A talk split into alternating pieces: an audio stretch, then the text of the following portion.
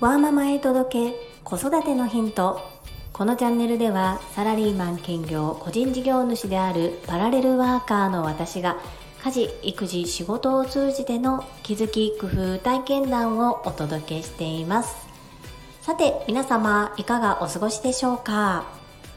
私は今年の4月15日から最低週に一度は通うということで仕事が終わって息子を迎えに行くまでの隙間時間約20分ほどを使ってスポーツジムでゆるーくですが筋トレをしていますという話をさせていただいたのですが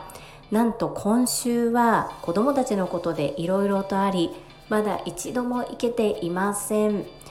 今日は自分との約束を守るために必ず行ってまいります。そんなこんなで本日は10回に一度の雑談会の日。親友とは？というテーマでお話をさせていただきます。最後までお付き合いよろしくお願いいたします。皆さん親友はいらっしゃいますか？私は友達が少なくて狭く深く付き合うタイプの人です。そんな私ですが私の方からですがこの子が親友と思えているお友達が3名います。1人は短大時代に出会ったお友達。もう1人は社会人になってから出会った子。そしてもう1人は海外旅行中に出会った子です。短大時代の親友は今は結婚して子供が3人いるお母さんで千葉県に住んでおりますのでもうここ数年会ってないです。ただ私がデコ巻き寿司のオンラインレッスンをしていることを知り連絡をくれてそこからその子の声かけ一つで短大の頃に仲良かったメンバー全員で同窓会オンラインで同窓会デコ巻き寿司レッスンっていうのを開催することが昨年できました。とっても楽しい時間でした。これは親友に対して感謝です。2人目の親友は社会人になってから仲良くなった子で年上なんですけれどもお互い仕事のこと恋愛のこと腹を割って話し合える。そして独身時代は本当に2人でいろんなところに旅行に行きました。この旅行に行く時にお互いに気を使わずに過ごせるっていうのは本当に居心地のいいもので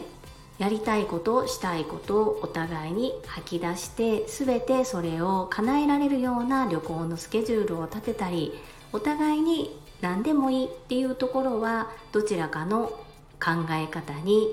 寄り添っていったりということで、まあ、ほぼ旅行の計画を立てたりどこで何を食べるっていうようなことも私が決めてましたが私からするといつも私ばかり決めていいのかなと思いつつ友達からするとその選択が好きだからそこについていってるしそれでどうしても嫌なことがあったりもっとこうしたいっていうことがあればそこを言ってくれるという関係だったのでとても居心地がよく過ごしやすかったです。そんな2人とも最近は数年に1回会えるか会えないかそんな状況なんですがやはり仮に数年に一度しか会えなかったとしても昨日まで一緒にずっと遊んでいたかのような仲になるっていうのがやっぱり親友だなっていうふうに思います。そして最後の一人は国籍が違います。東南アジアにあるラオスという国を一人でバックパッカー一人旅をしていた時に出会った韓国人のお友達です。たまたまですが同じ学年のそして同じ性別で出会った頃私も片言の英語しか喋れないのですが友達はもっとさらに英語ができない状況でした。ですが不幸中の幸いと言いますか日本にかなり興味があったことそして中学校高校の授業で漢字を習っていたことから漢字を書いて私に何かを伝えようとしてくれたりその日本の文化のことで会話をしたりしてとっても居心地がよくって楽しく過ごしたのを覚えています。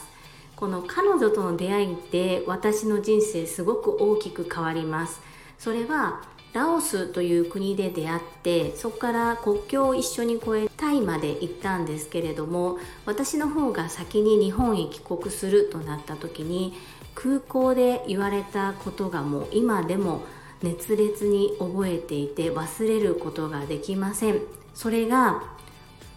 あなたとあなたの家族あなたの友達は大好きだけれども私は日本と日本人が大嫌いなのというふうに言われました。I hate Japan and Japanese って言われたのでかなりきつかったです。私もしかしてこのままここで殺されるのではないかっていうふうに一瞬頭の中が真っ白になりました。直接日本人大嫌いって言われた経験がなかったからですね。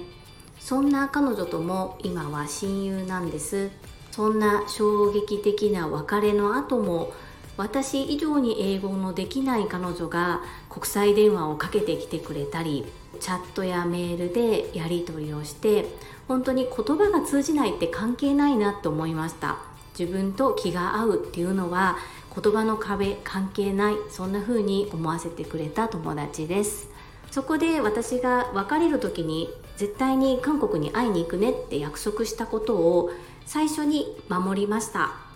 最後にバイバイしてから半年後に私が韓国ソウルに友達に会いに行きます。そしてその時最初に言われた言葉これも全く忘れることができないのですが約束を守ってくれてありがとうって言われました。これ深いんですけれども日本人は約束を守らないものと教わってきたそうです。そんな私が私の方から彼女の国である韓国に行きそしてまた会おうねという約束を守ったことで信頼がさらに深まって信用していただけたように思います。そんな私義務教育の英語しか喋れなかった片言の英語だった。私よりも英語が喋れなかったお友達はそれから猛勉強をしまして今はカナダに移住してなんとカナダ人になってそこで社長として仕事をしています。これもすっごいバイタリティだなと思うんですが日本人の社会人で例えば語学を学ぶってなった場合今はオンラインも結構あると思うんですけれどもオンラインがまだ普及していないような時はそうですね週に2回ぐらい習いに行けても多い方ではないかなと思います。韓国ではこう社会人が学ぶっていうことは当たり前のことでそして社会人が出社する前の時間を使って週に5日とかみんな習いに行くんですね。こう学びに対する姿勢も全然日本と違うなというふうに感じました。この韓国人のお友達から学んだことは本当に数多くあります。彼女に出会ってなかったら韓国語を学ぶこともなかったし教科書上での日本と韓国の間柄しか私は知ることができませんでしたが実際に現地の方がどのような教育を受けて日本や日本人に対してどういう気持ちでいるかっていうことも人と人とでつながることで知ることができました。これもきっと偶然ではなくって彼女と出会えるっていうのは私にとって必然のことだったんだろうなというふうに今となっては思います。本当に大好きな友達です。皆様のお友達との付き合い方は狭く深くですか？それとも浅く広くですか？私は自分がお友達の数は少ないですけれども胸を張って自信を持って大好きと言える友達に出会っていますので数よりも深い関係で入れることをすごく誇りに思いますしこれからも大切にしていきたいというふうに思います。単なる私の思い出話の外れ会ですが最後までお聴きくださりありがとうございました。最後に一つお知らせをさせてください。タレントの美容研究家忍者みやゆうさんの公式 YouTube チャンネルにて私の主催するお料理教室ジェリービーンズキッチンのオンラインレッスンの模様が公開されております。動画は約10分程度で事業紹介、自己紹介もご覧いただける内容となっております。概要欄にリンクを貼らせていただきますので、ぜひご覧くださいませ。それではまた明日お会いしましょう素敵な一日をお過ごしくださいママの笑顔サポータージュリでした。